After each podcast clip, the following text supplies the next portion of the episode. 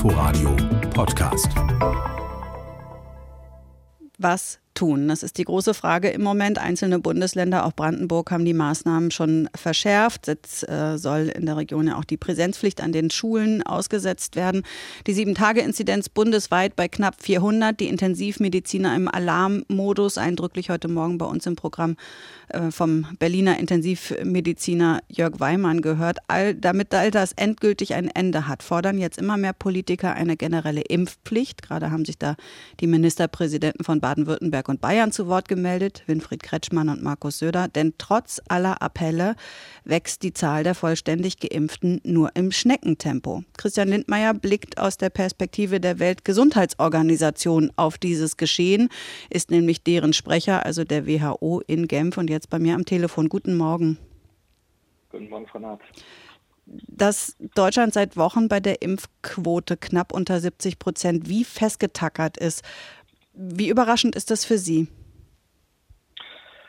Ja, es ist ein interessantes Bild. Ähm, ob man das schon überraschend, dass man das überraschend reden kann, weiß ich nicht. Aber wir haben in, in Europa zum Beispiel ein extrem starkes Gefälle von, von West nach Ost. Wir haben also in, in Portugal fast schon 100 Prozent äh, Impfquote und äh, Spanien, Frankreich liegt auch sehr hoch.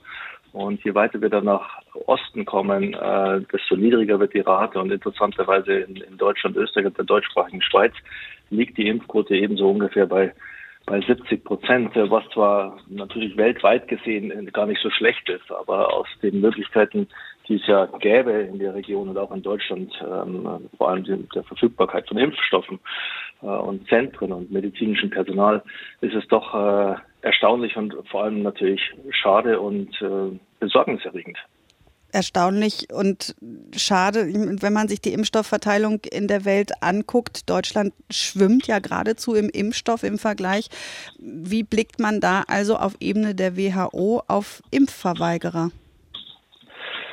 Ja, Sie haben da schon recht. Also wir haben ein großes Ziel, eigentlich weltweit äh, auf 40 Prozent Impfquote bis zum Ende des Jahres zu kommen.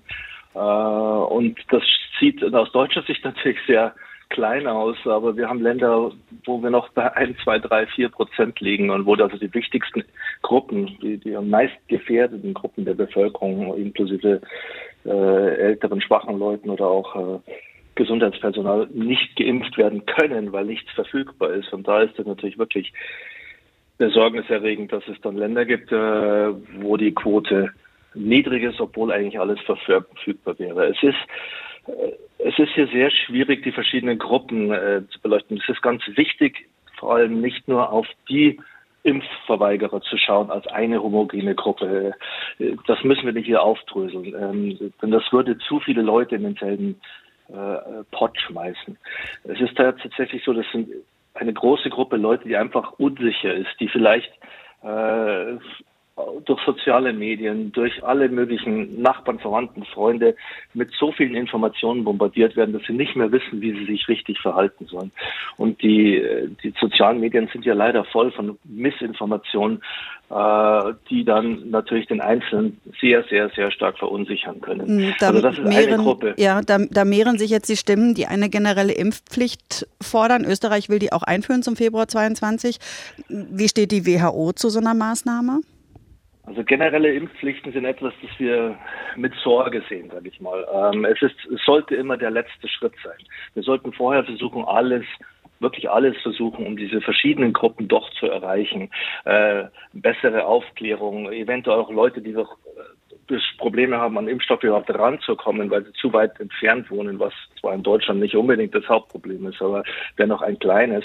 Äh, die müssen auch erreicht werden. Also es sollte alles versucht werden, bevor man diesen letzten Schritt geht. Aber es ist durchaus klar, dass wir im Moment in einer, in einer internationalen und auch fast in einer nationalen großen Krisensituation sind und da sind Regierungen äh, kommen zu dem Punkt, wo sie, wo sie keine andere Möglichkeit mehr haben oder keine andere Möglichkeit mehr sehen, als in diese Impfpflicht äh, zu gehen. Und äh, wenn das dann geschieht, dann sollte das natürlich auf dem Boden aller, aller rechtlichen Möglichkeiten oder rechtlichen Vorgaben geschehen und äh, die, die Menschenrechte vor allem auch äh, unter Beachtung haben. Hm, Sie haben ja eben schon gesagt, in, in äh, den westeuropäischen Ländern sieht es ganz anders aus. Was ähm, kann sich denn Deutschland abgucken von Ländern wie Portugal, Malta, Island, was da besser läuft? Was wären so zwei Punkte, die man jetzt sofort umsetzen könnte? Ah, ob ich das auf zwei Punkte festsetzen kann, ist die Frage. Aber es ist, äh, es sollte eine, was ich mir wünschen würde, fangen wir mal so an, ist das eine, ein größeres Vertrauen. Es ist ja doch so, dass wir äh, mit den besten Zugang zu Forschungsergebnissen, zu Wissenschaftlern, zu medizinischem Personal haben. Ähm, und ich finde es persönlich immer unheimlich unverständlich, äh, warum man Tausenden von Wissenschaftlern nicht glaubt, aber dem einen sozialen Medienfreak, möchte ich schon fast sagen, der irgendwelche Informationen ins Netz schmeißt, dem wird dann geglaubt oder der ist zumindest ausreichend, um, um äh, sich zu verunsichern und um, verunsichern zu lassen. Also hier würde ich mir wünschen, ein größeres Zutrauen in die Wissenschaft. Und vor allem, und das ist meines Erachtens sehr wichtig, dieses Impfen ist nicht eine Einzelentscheidung. Es kommt natürlich darauf an, sich das in, selbst in den Arm geben zu lassen. Aber das Wichtige ist hier, ist die Freiheit, von der so viele gerne reden, ist nicht die Freiheit, Freiheit des Einzelnen, ähm, jetzt wieder rausgehen zu wollen. Es ist die Freiheit aller. Es sind die Kinder, die in die Schule wollen und müssen, ohne Maske am besten. Es sind die Unternehmen, die wieder zumachen müssen. Es sind die Großeltern, die ihre Enkel nicht sehen können. Das ist die Freiheit, von der wir reden wollen. Diese Freiheit erreichen wir nur, wenn alle oder so viel als möglich sich impfen lassen. Es gibt genug Gruppen oder Einzelne, die sich nicht impfen lassen können. Die wären froh, wenn sie sich impfen lassen könnten. Also bitte, ähm, hier denken wir an die Gesellschaft, denken wir an uns alle und wir erreichen das, das, äh, diesen Wunsch, endlich aus dieser Pandemie rauszukommen, nur wenn wir gemeinsam denken und das auch gemeinsam umsetzen. Der Plädoyer fürs Impfen von Christian Lindmeier, dem Sprecher der Weltgesundheitsorganisation. Vielen Dank für das Gespräch heute Morgen, Herr Lindmeier.